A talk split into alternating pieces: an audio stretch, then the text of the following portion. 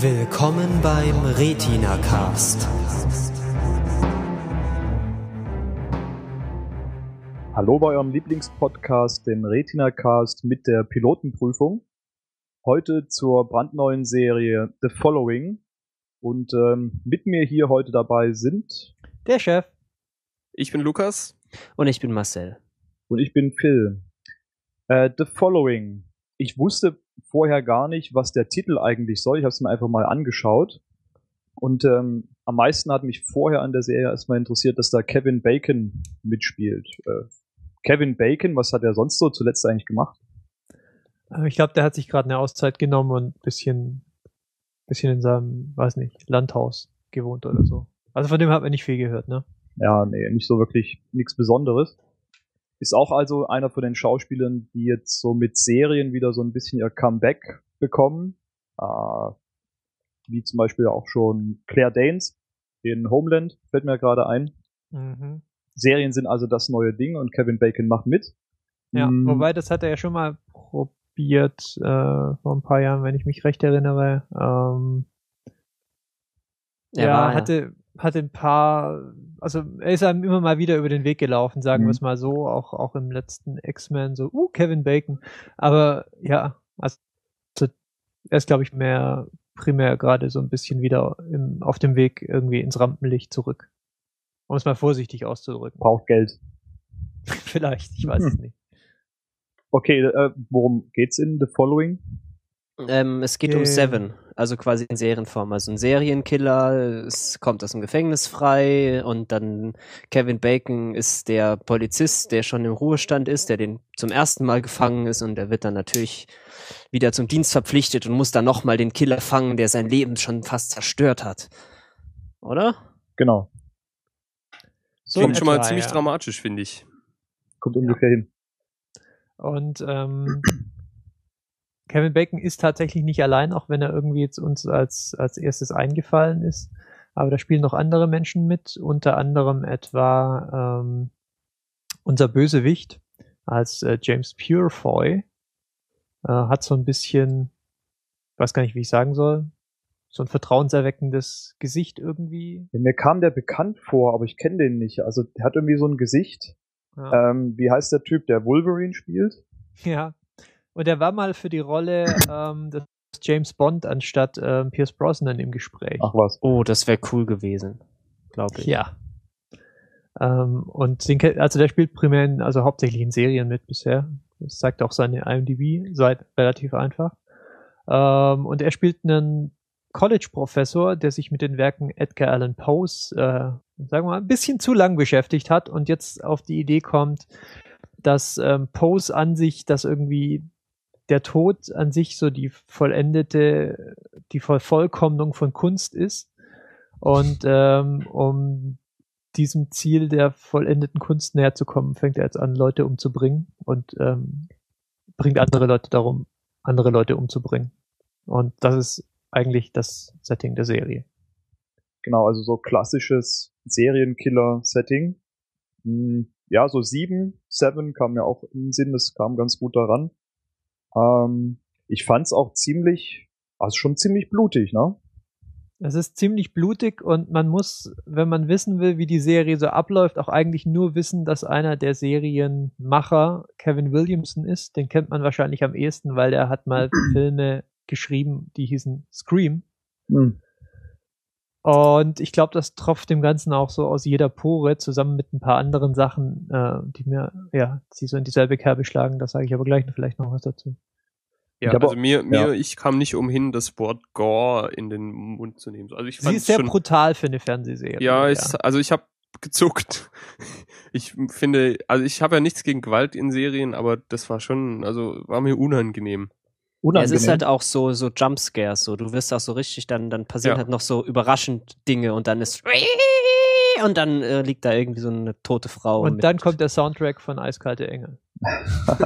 ja, Ich glaube wirklich, die haben die CD im Hintergrund laufen gehabt und ab und zu haben sie dann hochgedreht und dann wird sie wieder am runtergedreht. Anfang und am Ende, ja.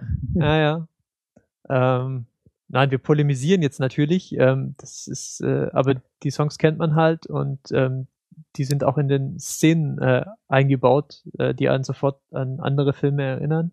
Und das ist auch, ähm, glaube ich, das, was mir jetzt nach den zwei Folgen, die bisher draußen sind, ähm, am meisten aufgefallen ist, dass das eigentlich so ein Amalgam aus allen möglichen Serien ist, also allen möglichen Serien und Filmen ist und das ist alles so ein bisschen zusammengemischt. Also gerade Ja. bei der Brutalität kam mir, so habe ich so überlegt, ist das ist ja schon relativ hart für eine Serie, also was heißt hart oder halt ziemlich explizit für eine Serie und hat mich so ein bisschen an ähm, American Horror Story und eben auch an The Walking Dead erinnert, wobei natürlich an The Walking Dead jetzt so gewaltmäßig erstmal nichts rankommt.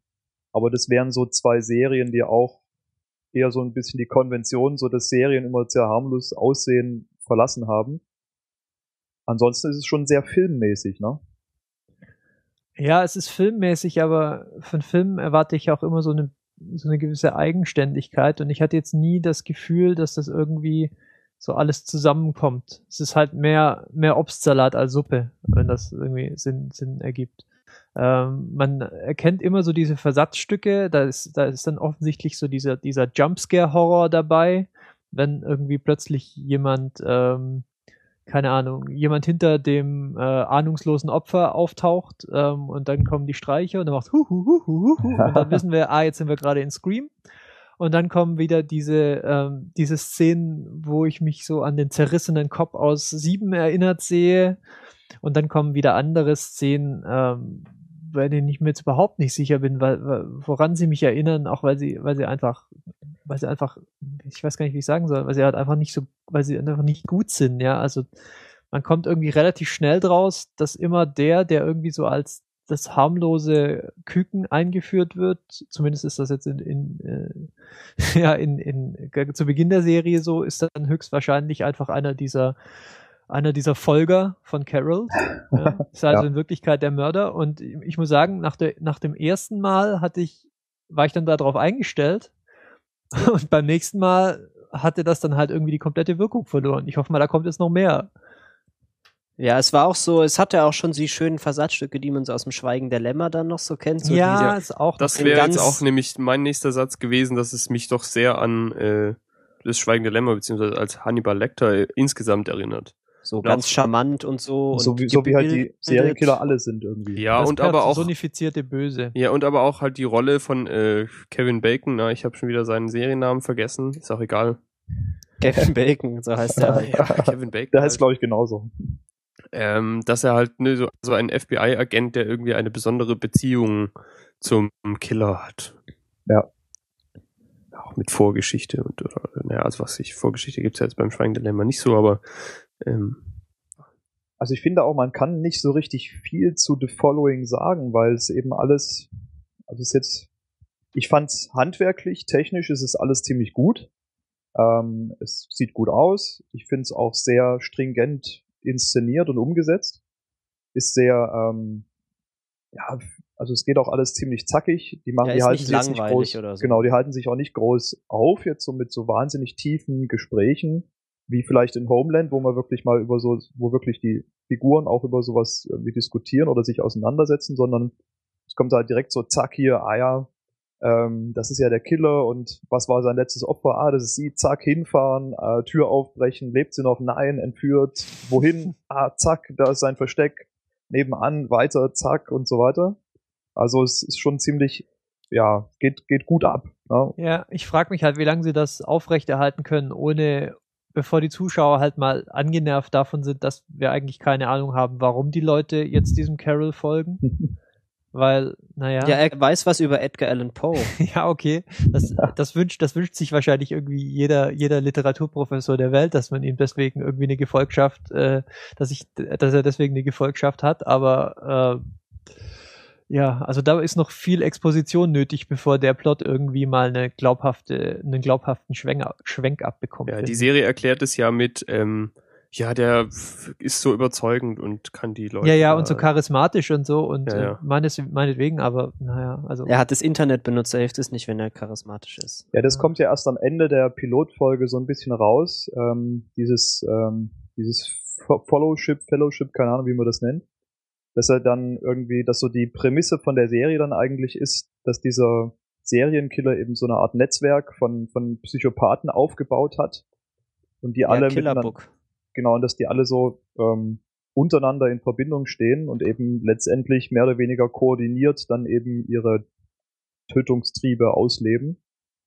Und ähm, ja, so wie ich das jetzt am Ende vom Piloten verstanden habe, ähm, dreht sich dann der Rest der Serie dann eben drum, dass eben diese ganzen, so grob 300 sollen es sein, Typen wahrscheinlich so Folge für Folge Leute töten und wahrscheinlich auch Stück für Stück eingesammelt werden vom FBI. Chef, Ja. du hast die erste Folge oder die zweite Folge gesehen, ist es so? Ich habe die zweite Folge gesehen. Die zweite Folge ist mehr von der ersten Folge. Okay. Ähm, Ja, also ich finde also auch. es ist ein bisschen, es ist wirklich halt ein bisschen, wie ich es gerade eben beschrieben habe. Ähm, die, die Charaktere, die irgendwie am unschuldigsten wirken, stellt sich dann am Ende raus, dass das in Wirklichkeit jemand ist, der für Carol arbeitet. Und dann gibt's, äh, dann gibt's fünf Minuten lang Gore. Und dann gibt's eine dramatische Szene, in der Kevin Bacon sein, seine Zerrissenheit und seine besondere Beziehung mit dem, mit, äh, mit Carol ähm, darlegen darf. Und dann kommt der Abspann. Ja. Äh, ich hatte ja gehofft, so beim Gucken, also bis zur Hälfte ungefähr von den Piloten hatte ich ja gehofft, oh, vielleicht ist es nicht so eine äh, so eine Serie mit immer abgeschlossenen Folgen, sondern vielleicht ist es wirklich so ein bisschen, ähm, ja, also ich sag nochmal Homeland-mäßig, dass sich wirklich so, dass der Typ vielleicht flüchtet und die den dann über die Serie hinweg, über die Staffeln hinweg ver verfolgen oder sowas. Aber am Ende kriegen sie ihn ja dann in Piloten, mehr oder weniger. Und ähm, da habe ich mir dann schon gedacht, ah ja, okay, das ist dann schon eher sowas, wo man vielleicht auch mal eine Folge verpassen kann. Oder will. Ja. Ja, also es ist eine Ja, sehr also sie schnelle hat mich irgendwie Serie. nicht so richtig mitgenommen, so. Ja, sie ist sehr schnell. Man kann sie, denke ich, einfach schauen, wenn man irgendwie mal kurz für 45 Minuten abschalten will. Ob sie jetzt aber genug Fleisch auf den Knochen hat, um äh, irgendwie sich eine eigene Gefolgschaft aufzubauen, pun intended, Oh. ähm, bin ich jetzt mal skeptisch. Aber wir sind erst zwei Folgen rein. Vielleicht wollen sie auch erstmal erstmal zeigen, was sie drauf haben und ähm, der Rest kommt danach. Wir wollen es jetzt ja nicht schlechter reden, als es ist. Es ist handwerklich, wie bereits gesagt wurde, sehr gut. Ähm, Aber sie, aber sie, ich sie hätte zeigen einem erstmal nicht so richtig, wie es weitergehen soll oder Ja. was so der Kern der was die Serie sein wird. Perspektive ist, weiß ich jetzt auch noch nicht so genau. Ähm, und ich würde mir vor allem halt auch mehr, mehr Eigenständigkeit wünschen, weil das ist alles, das ist irgendwie alles schon mal gesehen gewesen bis jetzt. Ähm, Ja, also ich werde es mir also erstmal ich- nicht weiter angucken, sondern warten, ob irgendwann mal jemand sagt, boah, mega Knaller ähm, Serie, so bei hm, Homeland vielleicht.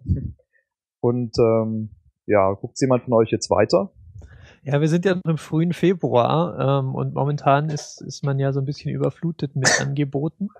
Das wird sich auch mal wieder ändern und ähm, dann wäre das vielleicht eine Serie, in die man auch mal einfach wieder reinschauen kann und äh, ja, und mal checken, ob's, wie es sich denn weiterentwickelt hat. Ansonsten ist es jetzt auch nichts, was ganz oben auf meiner Liste steht, aber ich will in erster Linie jetzt mal auch so über die nächsten zwei, drei Folgen wissen, ob wir jetzt sozusagen schon das, das ganze Kochrezept gesehen haben, das der Serie zugrunde liegt oder ob da noch mehr kommt. Insofern werde ich mir auf jeden Fall noch die nächsten Folgen anschauen und äh, vielleicht können wir in einer der Retinauten-Folgen oder so mal kurz drüber reden. Ja, also ich hatte irgendwie so das, mich hat diese Serie so nur so aufgrund der dieser inneren Spannung, die es dann halt so gibt, ja, ho, wer wird als nächstes umgebracht? Da gu guckt man dann die Folge, aber es gibt halt, gab halt irgendwie keinerlei Grund, mich für die Charaktere oder was mit ihnen passiert, großartig zu interessieren und also es war mir halt einfach ziemlich egal, was gerade, was eigentlich jetzt passiert in dieser Serie. Deswegen werde ich auch nicht weiter gucken, weil sie ist halt irgendwie gruselig. Aber das, deswegen, äh, es reicht halt nicht alleine, um für mich eine Serie anzugucken. So. Ja, ich hatte die ganze Zeit das Gefühl, dass sie so typische Dinge benutzen, um die Leute zu halten. Ne? So, ah, wir sind jetzt absichtlich brutal, damit wir besonders brutal sind. Und dann auch so halt die typischen ähm, Plots. Ja, ich weiß nicht, ist es besser als vieles, was ich im Moment so schaue, deswegen gucke ich mir jetzt auch noch ein paar Folgen an. Aber äh, ja, nicht so richtig überzeugt. Hm, okay.